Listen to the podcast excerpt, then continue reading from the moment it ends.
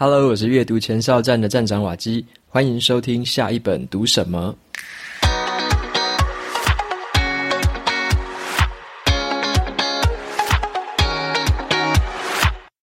今天我要跟大家分享的这本书，它的书名叫做《点子都是偷来的》，点子都是偷来的。这本书在谈的东西叫做创意。好，创意。创意这个东西啊，你觉得是天才的这个独门绝技吗？还是说这个是艺术家专属的东西？好，那或者你会觉得说，创意好像就是脑袋里面要有很多的好点子。那有时候你可能想要创作一些这个作品啊，像是写字啊，可能画画，那你会觉得绑手绑脚的，好像自己缺乏创意。那么今天的这本书呢，就会帮你破解这个背后的迷思。这个创意啊，其实是无所不在的。每个人都可以玩创意，有一些看似很惊人的创意啊，他们往往都是偷来的。所以今天的这本书呢，我会跟大家分享九个重点。那这九个重点都是跟我自己最感兴趣的一个主题有关系。这个主题就是写作。好，这本书里面它不只是讲写作啦，可是因为我自己的兴趣是写作嘛，所以我会把它的一些部分跟写作做一个比较深刻的连接跟联想。好，那首先来介绍一下这本书的作者，他的名字叫做 Austin Kleon。那他是一个作家，也是一个画家。他在这个《华尔街日报》啊，还有很多的这个很大的报纸上面都看得到他的作品。那我之所以会认识这本书哦，是因为我在 YouTube 上面有一位叫做 Ali Abdal 的这个 YouTuber，好，曾经推荐这个作者的作品。所以呢，我就去听了一下这本书的作者他的一些演讲的影片，那我就深深的着迷了，因为他对于这个创意的一些见解，还有这个幽默的态度，就是让我非常的印象深刻哦。那他在他的个人网站上面呢，有一段对自己的介绍词是这么说的：这个 Austin 他就说，我是一位画图的作家。他说他是一个 writer who draws，就是会画图的作家。所以在这本书里面呢，他就是透过这个很简洁利落的这个插画，还有文字组合起来，变成一个很巧妙的一个这个图文并茂的一本作品。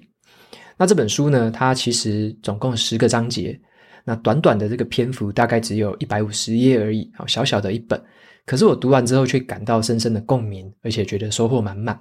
里面就是告诉我们说，身为一位创作者，该怎么样发挥创意。好，那这本书的话，就像我前面有提到的，它很适合各种类型的创作者。那这本书里面会给你很多很实用的这个行动建议，好，那让你去思考说怎么样去发挥自己这种艺术天分，怎么样来发挥创意。所以在今天的这期节目里面，我就从这个写作的角度来切入，好，那延伸一些我自己的想法跟重点。首先呢，来分享第一个重点。就是天底下没有原创的东西。好，天底下没有原创的东西。作者他认为啊，那一些被称之为原创的东西呢，十之八九啦，是因为别人都不知道说这个东西的参考来源，或者是原始的这个资料来源。如果你去追根究底，你会发现说，这个很多的创意，或者是你觉得很有创造力的这个作品，其实都是延伸之前古人的或前人的足迹。衍生出来的创作，他提到说，一旦我们去认识到了说，原来没有原创的作品这件事，你认知到这个道理之后，你就可以从一种束缚完全解脱开来。有些人会有一种束缚，就是说，我要创作，我就是要追求原创。我如果没有原创，我就是不想要写东西，我就不想画东西。有些人会被这种追求原创的这个概念给束缚住。那你要知道的是，天底下没有原创的东西。所以呢，你一旦解开了自己这种束缚，你就可以很虚心的去接纳前人对自己的影响，就不必去逃避了。因为所有的新想法，其实都是很多的旧想法他们的排列组合。那我认为在写作方面就更是如此了。我们很难说凭空就想出一个很妙的点子，很多的时候啊，是借由阅读别人的文字，读其他的书本，看其他的文章。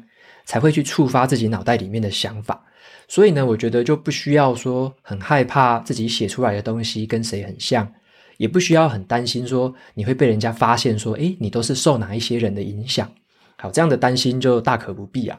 这边呢也分享给大家一句话，是这个诺贝尔文学奖有一位得主他曾经说过的。他说：“该说的都已经被说过了，但是因为没有人在听，所以都还得全部再说一遍。”好，这句话很有意思哦。该说的都已经说过了，只是因为没有人在听，所以呢还得全部说一遍。所以呢，我们就是透过自己的诠释啦，让这一些旧的想法，透过新的形式再活过来。这也的确是啦，因为很多的道理啊，可能这个几百年前、几千年前都已经被讨论到烂掉了，但是我们现在都还在谈。那为什么呢？就是因为我们只是用新的形式，再让我们自己更了解、更吸收而已。所以不用害怕说面对什么旧的道理啊，面对什么谁讲过的话，会觉得很抗拒。这个不是原创。好，所以要了解的是，天底下没有原创的东西。好，拿旧想法来排列组合，所以创造出新的想法、新的说法就可以。再来的话，第二个来分享的重点叫做这个抄袭还有模仿的差异。好，抄袭还有模仿的差异，很多的时候哦这两个东西会被混为一谈啦。那这个作者呢，认为这两者之间的差异就是这样。他说，模仿是一种练习，而不是抄袭。抄袭是指那种把别人的成果占为己有，但是呢，模仿是一种逆向工程。就好像这个技师哦，拆解了一台车是为了了解这个各种原理一样。其实呢，你去模仿就是等于在学习啦。你可以想象一下自己小时候啊，当你在学写字的时候，你是不是会瞄着那个字画跟着写，去模仿它怎么写？那你在学音乐的时候啊，也会一样嘛？你会照着这个音阶去练习哈，试着去模仿，弹出那个音阶。那你在学画图的时候也是一样，会去模仿一些这个名作，模仿老师怎么画的。好，那如果说你要模仿，你也可以找比较多的这个对象模仿。为什么会这么说哈？因为有一个漫画家，他曾经说过很好笑的一句话。他说：“如果你只受某一个人影响，那大家可能会说你是下一个谁谁谁。但是如果啊，你偷学的对象有一百个的话，大家就会说你浑然天成。”如果说你觉得很怕被人家说你很像谁很像谁，那你就学三个，你就学五个，学更多不同的人，那最后就会自成一格了嘛。那另外啊，作者他也说了一句话，他说人类呢有一个很棒的缺点，好，这个缺点就是说我们没有办法模仿的天衣无缝，意思也就是说你没有办法百分之百的模仿一模一样啊。那你只要在你模仿的这个过程看你的结果，说有哪边学的还不够像。哦，有哪些原因造成你做的跟他不一样？那么这些你跟你模仿对象的差异呢？就是啊，你把这个作品转化成你自己风格的关键。所以模仿的不够像，反而是一个优点。好，这点我们要记在心里面。这边呢，也分享一句话哈，是一个爱尔兰诗人 Oscar Wilde 他曾经说过的。他说呢，模仿是平庸对于伟大的最真诚的奉承。好，模仿是这种平庸对于伟大的最真诚的奉承。所以说，任何人啊都可以用一种这个非你不可的方式，用一个你独特的方式来做模仿。那模仿出来的作品，就等于是帮这个世界增加更多的色彩了。好，那再来的话，分享嗯第三个重点。好，第三个重点叫做偷学来的东西，你要先收好。偷学来的东西，你要先收好。那这件事情是这样，就身为一个创作者啊，平常呢就要有收藏点子的习惯。作者他就建议说啊，我们不管去到哪里哦，都要学随身携带这个笔记本，还有这个一支笔，写下那一些你学到的东西，然后呢，把这个书里面你喜欢的段落抄录下来。那写下你自己跟别人的对话，写下自己对于一些事情的想法跟观察。最后呢，把这些东西收藏到你的赃物档案夹里面。好，赃物档案夹，意思就是说你偷来这些东西啦，那你就把它收在你的赃物资料夹里面，无论是数位的或纸本的都可以。好，看你的习惯怎么做。那么你把这些东西收起来之后呢，在你未来想要写新的作品、创作新的这个作品的时候呢，你就可以把这些东西再拿出来看一次，再拿出来再翻阅。这些东西就会在你的新作品里面重获新生了。所以说，你改天需要什么灵感的时候，就把你的赃物资料夹就打开来，看里面有什么样的东西可以拿出来用。那这个东西跟我前阵子有两集节目分享的这个卡片盒笔记法，其实是蛮类似的。卡片盒笔记法呢，它的这个 Fleet Note 还有 Literature Note 这两个东西，就是收集一些灵感跟文献嘛。那真正你要去创造出一些永久的笔记的时候，你就可以把这些东西拿出来再看一次，用那些东西组合成新的永久笔记。好，这个方法其实是非常相通的。那你在把这些东西丢到你的账务资料夹的时候啊，你也不要感觉不好意思啦。为什么这么说哈？因为有一位美国文豪哈，Mark Twain，马克吐温，他曾经说过：“拿走那些不属于你的东西，总比任其荒废来得好。拿走那些不属于你的东西，总比任其荒废还要好。”所以说，我们要创作的话，你也应该这个物尽其用啊。有东西你就把它收起来，那改天你要用的时候再把它拿出来。再来的话呢，来分享第四个。叫做建立你的家族树，好，家族树，OK，有点饶舌。家族树的英文是 family tree 啊，family tree。好像是我在自己在阅读书籍的时候啊，我就很喜欢去找那一些我这本书如果我很喜欢的话，我就会找这这本书的作者其他的书，或者是呢他们推荐的书。就像是有一句话是这么讲的：伟大的作者经常也是伟大的读者。你想要了解他们的话，就去读他们读过的书。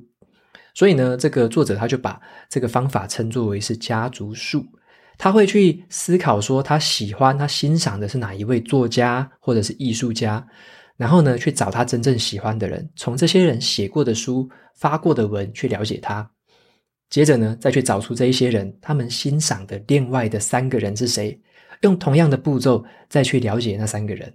那时间一久啊，你就可以建立起一棵家族树了。好，就很像是这个你的家族族谱那样，你的阿公可能生下了三个兄弟姐妹，然后呢，你的爸妈再生下了你这样的一个家族树。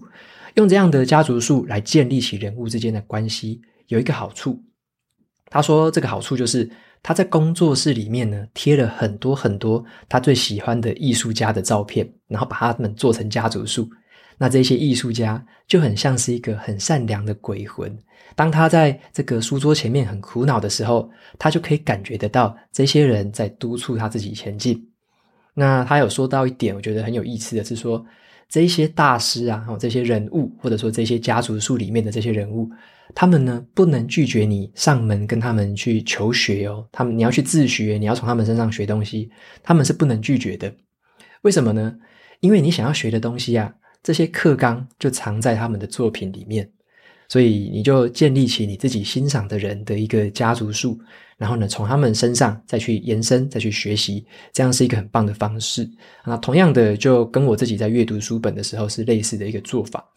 那我之前的话比较习惯的这个收集或整理的方式，是把作者变成一个列表式的清单，这样收藏起来。哦，以前我是这么做的。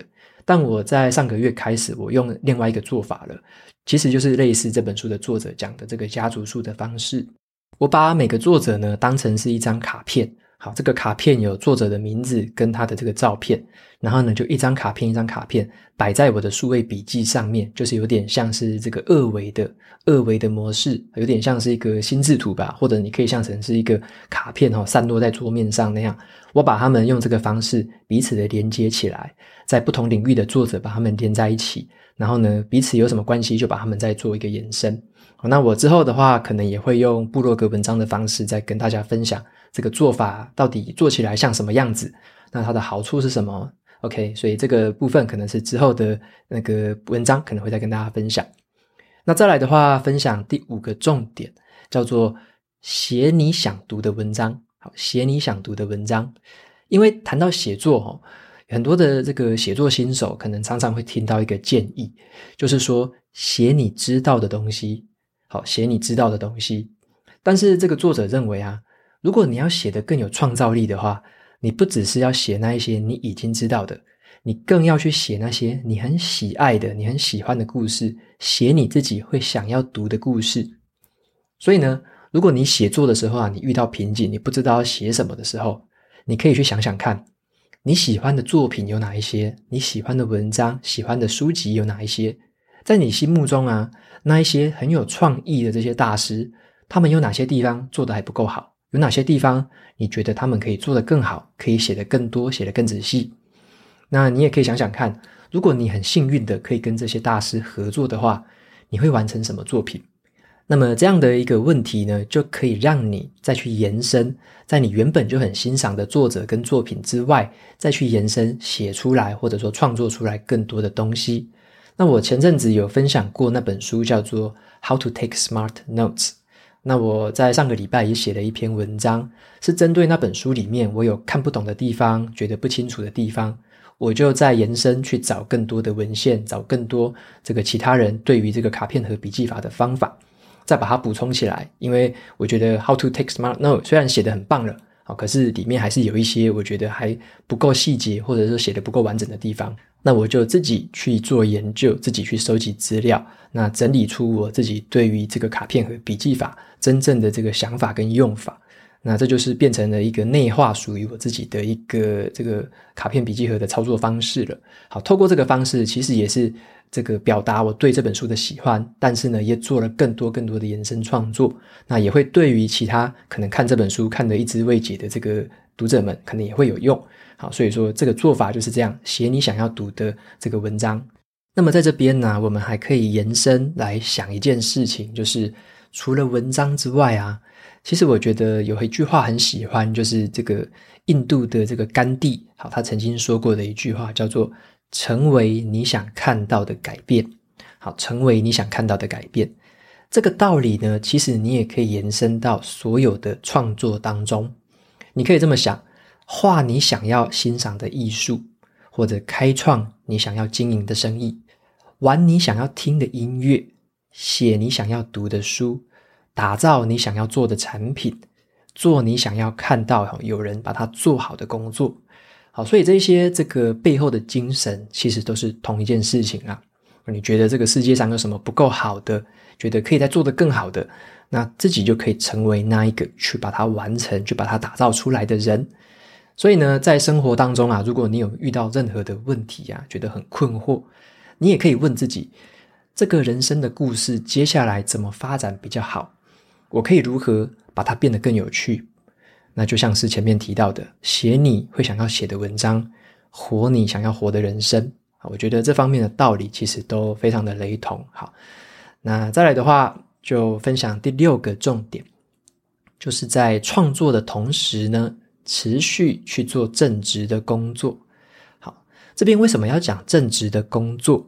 这个是作者他有提到的一件事情哦，就是有很多的人呢，在这个创作的路上，可能还没有稳定，还没有达到那个目标的时候呢，他可能就放弃了正职，可能就离开了正职。这个时候反而会带来比较危险的一个发展，就是因为正职的话，可以让你有稳定的收入。可以让你保持人脉，让你持续去培养工作的技能，也不用太担心花钱。当你拥有这样的基础，你就可以很保有保有一个这个自由创作的心态。但是呢，如果你在这个一切都还没有准备好的情况下，你就贸然辞职的话，这个时候对于创作者是很危险的啊，因为在这个情况下，你可能会为了这个养家糊口，或者说你为了这个保持人脉、保持其他的这个原本正职有的这个条件，你要花很多其他的心力，你要担很多其他的心。所以作者他就进一步说明，这个正职工作哈，虽然会占据你很多的时间，可是它也可以帮你建立一些日常的规律，依照这个固定的时间表去进行创作的话。这个反而是精进你创作能力的关键。那这个我也回想到我之前呢、在这个正职期间，就我还在台积电工作的时候，其实那个时候的生活规律，相对于现在，可能算是规律许多嘛。因为每一天哈一到五就要工作，然后呢，可能假日偶尔的 on call，那这个算是规律一点的。但是我在离职之后的这个头两个月，就像我去年九月底离职吧，大概十月、十一月的时候。那个时候生活其实变得非常自由，结果我的作息反而没有这么稳定了。就是有时候就睡到饱，然后呢，有时候这个晚上可能会突然就很晚睡，反正明天可能也不用去公司。那这个时候反而是太过自由。那个时候其实有大概一到两个月的时间，写作的这个心情啊跟稳定度其实也受到了一些影响。那我后来是读了那个《深度工作力》这本书。把这个深度工作跟我处理一些这个琐碎杂物的这个时间分开来之后，才慢慢的让我的生活回到现在属于比较规律的这个模式，就是在中午之前是进行创作，那中午之后的话，再做一些杂事，可能处理这个 email，或者说自自己经营这个自媒体上面的一些事情。好，所以说有一件事情也要提醒大家的是说，与其啊拥有大把的这个自由时间，其实你要去建立跟维持这个规律，反而是更重要的事情。所以呢，如果你是还有正职的工作，然后你也在进行创作这个事情的话，那这个规律还有稳定，其实呢是可以让你保持这个自由创作最好的靠山。好，这是第六个重点。那再来的话，再分享第七个重点。是网络写作的秘诀。好，怎么样在网络写作？作者给出的第一个建议就是说，你要去创造佳作，然后与人家分享。啊，重点就是你要做东西，然后与人家分享啦。那第一个步骤是可以这样子，你可以对某一件事情感到很纳闷。那第二个步骤是，你可以邀请别人跟你一起纳闷，就是你可以对那一些就是别人可能不感兴趣的事情，去觉得好奇。就是像是大家在想苹果的时候，你就去想橘子。你要去对那一些其他人好像觉得没什么事情的东西，你要觉得它很有趣，去对那些东西感到纳闷、感到好奇。你可以在进行这件事情的时候，你去分享你的草稿啊，分享你的简图，或者说分享一些你部分的内容，让人家看你在创作、在探索的过程是什么。那分享你这个创作过程中发现的一些诀窍。或者是你读过哪一些文章很棒的，你读过的什么书很棒的，你都可以跟人家分享。所以光是用这个方法，你就可以有数不尽的东西可以跟人家分享。那第二个诀窍，这个网络写作的诀窍就是你要懂得去赞美别人。好，赞美别人。作者他就说啊，在网际网络上啊，只要呢你谈论别人的话啊，别人肯定会发现，无论你是赞美他或者是骂他啦，他都会发现。所以呢，你想要在网络上面结交好朋友的话，那就尽量的这个给予这个别人赞美，就是一个这个保证不会错的一个法则啦。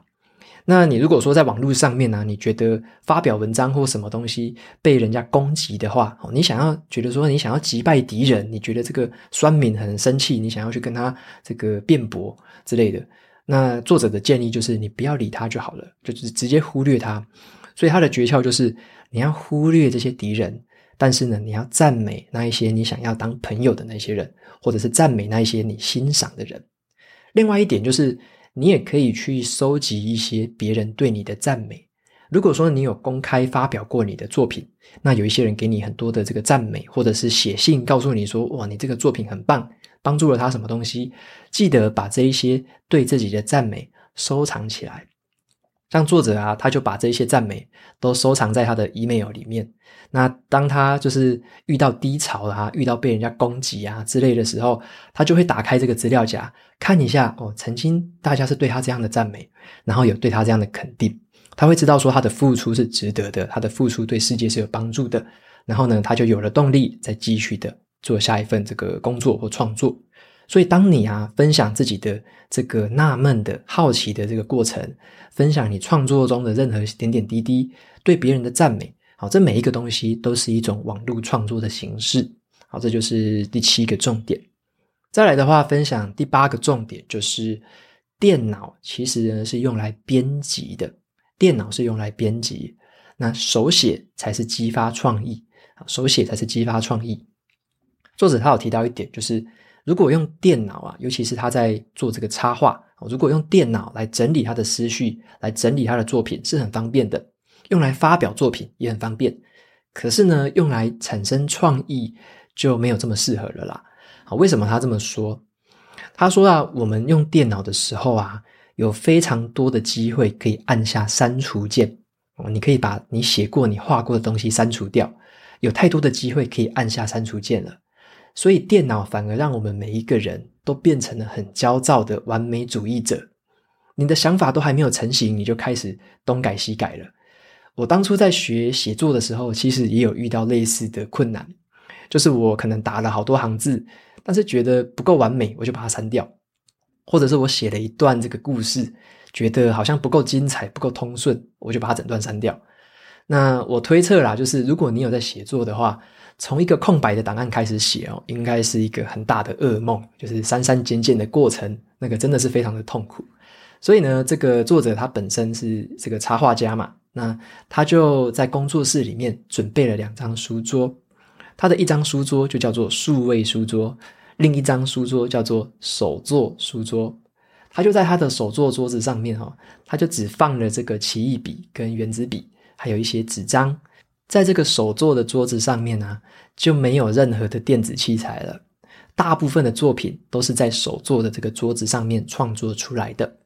那另外一张桌子叫做数位书桌。好，这个数位的桌子上面有放电脑，有放扫描器，有放绘图板。他在这边呢，做一些编辑跟发表作品。他灵感很高的时候，他就灵感突然好的时候，觉得可以这个发表作品的时候，他就会到数位桌子上面去编辑，然后发布。但是当他觉得说文思枯竭啊，这个没有灵感的时候，他就会回到手作桌那边，然后在那边用纸张跟这个笔开始在那边去画东西，然后在那边玩一玩这样子。那我之前也在整理这个读书心得的时候，我大部分用的是画心智图的方式啦。所以呢，我自己的做法就有点类似是这样子，就是我在灵感很多的时候，我就可以直接写文章，直接打字，直接写文章。但是当我灵感没有这么多，有点卡关的时候，觉得有点整理不清楚的时候，我就会拿起一张 A4 的白纸，然后呢，开始去画这本书的心智图，用这个方式去整理我对于这本书的想法。这个时候呢，你会发现，常常你在对一本书画这个心智图的时候，会把想法整理得更清楚。好，所以说我有不同的方式，就是灵感很多，有很多话想说的时候，那我就直接写作了。但我如果这个灵感不够的时候，我当然就会先画这个心智图，然后有想法之后，再把它写成文字。那再来的话，第九个重点分享是叫做创意是一种减法，创意是一种减法。这个意思是什么？就是很多人都觉得创意好像是天马行空的一个东西，好，创意好像是这个天马行空就可以发挥出很多很奇怪的想法。但是呢，真正的创意是什么？应该在限制的条件之内进行创作，好，要有一定的限制。作者他就说，如果你要跨越那一道创意的障碍的话，你就要先自我设限。举几个例子，你可以用中午的时间呢。可能一个小时的休息时间嘛，你让自己去写一首歌，好，或者是呢，你就只用一种颜色去画图，或者是你在没有任何资金的状况下，你去创业，那或者是你用这个 iPhone，还有几位朋友就一起拍一部电影，这些东西你听起来都是很多的限制，对不对？但是呢，作者他就说，你给自己这些限制的时候，往往会激发一些意想不到的创意。反而会创造出很杰出的作品。那这边呢，也来分享一个关于写作、写书上面的一个例子。有一个儿童文学的作家啊，他叫做这个苏斯博士。好，苏斯博士，他曾经去尝试一件事情，他用两百三十六个英文单字就写出了一本书。两百三十六个单字就写出了一本书。于是啊，这个出版社的编辑就跟他打赌。他说：“我猜你没有办法用五十个单字写出一本书。”结果这个苏斯博士哦，他就俩起来，他就觉得说这个要挑战，好，挑战接受，他就去写了这本叫做《火腿加绿蛋》的这本书。那这本书虽然只有五十个英文单字，但是它是这个儿童文学史上的一个畅销作品。所以在这个限制之下，他反而发挥了这个很惊人的创意。所以啊，当我们在写作的时候，也可以去遵循一些框架，或者你可以限制自己要写的字数，去精简一些你要讲的这个重点，尽量的做删除。在别人看起来可能会觉得，诶，很有创意哦，你写的很有意思，很有逻辑。所以啊，其实创意这件事情，并不是说要去添增什么东西啊，要去把什么东西加上去，而是呢，你选择删掉的，你选择卸下的那些事物。创意它其实是一种减法，好，这是第九个这个重点分享。所以呢，嗯、在这边总结一下，跟大家总结一下今天的这个分享的重点。第一个就是天底下没有原创的东西，好，所有的东西都是旧的东西的排列组合所延伸而成。第二个重点就是抄袭跟模仿它是不一样的。好，模仿它其实是学习，那抄袭的话就是把别人的成就拿来自己用。那第三个的话是。偷学过来的东西，请先收好。所以呢，要准备一个赃物档案夹，然后把这些东西收起来。那第四个重点就是建立你的家族树。如果你有欣赏的作者啊，欣赏的艺术家，把他们透过这个家族树的方式整理起来，让你知道说自己所欣赏的人，他们的关系分别是什么。再来的话，第五个重点是写你想读的文章。就写那一些你喜欢的、你想要的、你想要看的书、你想要看的文章，你想要看什么，你就去写它。好，这个是创意或者创作一个很关键的一个法则。再来第六个重点是，创作的同时，请持续做你的正职工作。好，创作的同时，请持续做正职工作。好，在你还没有达到一个阶段、这个里程碑之前哦，不要很贸然的这个持续工作。因为这个正职工作是一个很稳定的基础，让你可以保持自由创作的一个心态。再来第七个重点就叫做，在网络写作的秘诀，其实就两个，一个就是跟别人公开分享，那第二个就是赞美别人。再来第八个重点就是，电脑是用来编辑用的，好，电脑是用来编辑的，那手写才是用来激发创意的这个关键，好，手写是用来激发创意的。最后第九个，创意是一种减法，创意是一种减法。如果你要发挥创意，你最好先给自己一些自我的限制，做一些自我的设限，好，这个反而会激发你的创意。OK，那以上的重点就复习到这边。那这本书呢，点子都是偷来的，是这个作者的三部曲里面的第一本。作者他还有写另外两本书，好，第二本叫做《点子就要秀出来》。那第三本叫做《点子就是一直来》。那当初啊，我就一口气买了这三本书啦，后来也都陆续读完了。所以之后有时间的话，再跟大家陆续分享另外的两本书。我觉得读起来都非常的好看，那也很推荐这三本书给大家。最后呢，一样来念一下 Apple Podcast 上面的五星评论。好，第一位听众叫做 Sleeping 张，他的留言叫做“谢谢您的用心”。谢谢瓦基的用心，平凡的生活因为你推荐的好书变得更充实丰富。OK，非常谢谢 Sleeping 张的留言。再来第二位听众叫做 KH 胡，KH 胡，他说瓦基让学习变成跟呼吸一样。听瓦基大约一个月了，那听瓦基说书让我觉得学习就像呼吸一样，很自然而且新鲜的养分。OK，非常谢谢这位听众的留言。那我觉得这个形容我非常的喜欢，就是让学习变成跟呼吸一样。这个形容词我从来没有想过，但是听了之后非常的有感。原来这个是这么一回事。好，非常谢谢你的这段留言，也给了我一些灵感。那再来的话是第三位听众，这个听众的留言蛮长的哦。他的名字叫做圆圆 boy，圆圆 boy。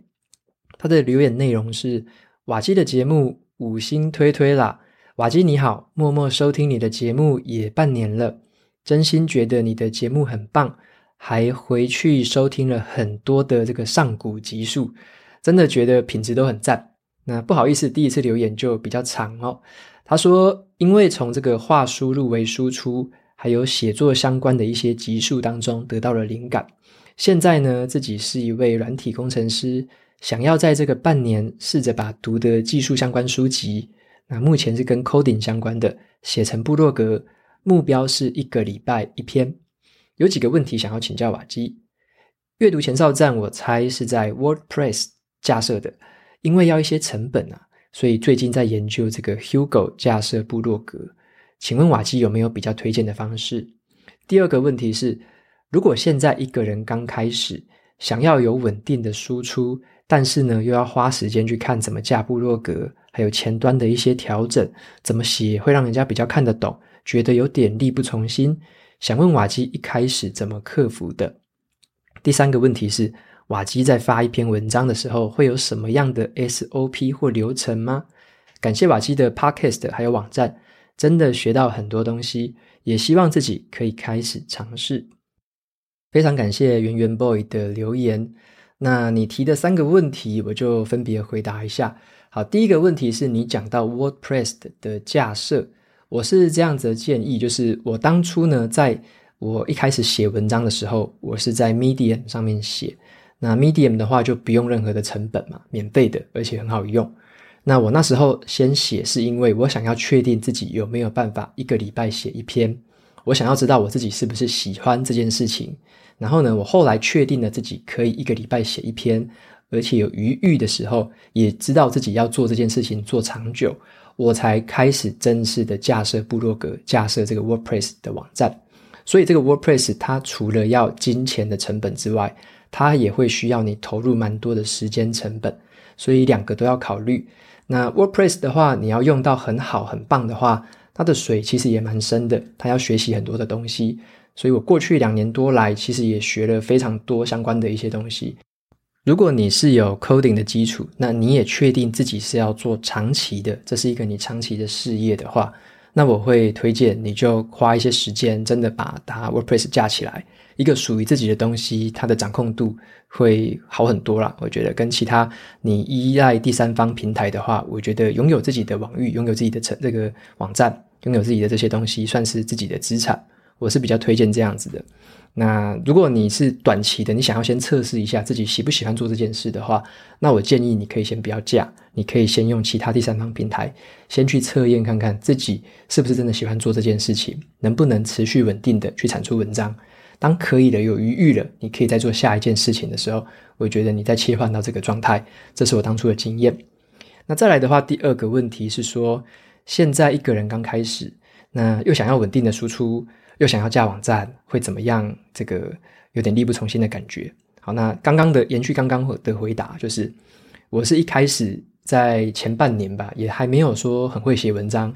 也还没有说很会整理这个读书笔记，所以我大概花了半年的时间，先去尝试这件事情，先去练习，先去做这件事情，做到我熟练了，我知道我有更多的时间，我有更多的余裕可以来做这个这个学习怎么架部落格，怎么经营自媒体的时候，我才把那些时间再拿来做这件事。所以我有这样的一个切换。如果说你现在觉得好像输出要花很多的时间，整理一篇文章，整理那个东西要花很多的时间，那这个时候我建议你先把这个东西可能先变专精，或者说变成系统化，变成更有这个可能框架化之类的。当你有另外的这个额外的余裕，我建议你再去用技术的东西。否则，如果你两个东西全部尬在一起，那一定是一个觉得很忙碌啊，然后很很烦躁的一个状态，那可能会得到一些反效果。那最后第三个问题是说，在发一篇文章的时候，会有什么样的 SOP 或流程吗？好，这个的话，其实现在都蛮内化的啦，就是该做哪些事情，该怎么样用 SEO，怎么发文章，要设定什么什么大标题、小标题之类的，反正那全部的东西都已经内化了，所以是有一个类似 SOP 的一个东西，但是就内建在我的脑袋里面，就一次一口气的就可以把它直接的这个做完。所以说，如果呃你想要更进一步的讨论，其实我有开那个 Discord 的这个讨论频道，Discord 那是免费加入的。所以我在这个呃节目资讯栏里面，我会放一个这个连接，你可以点资讯栏里面的传送门，点进去之后有一个叫做 Discord 的频道，你可以加入。那这个频道里面有一个频道叫做自媒体交流专区。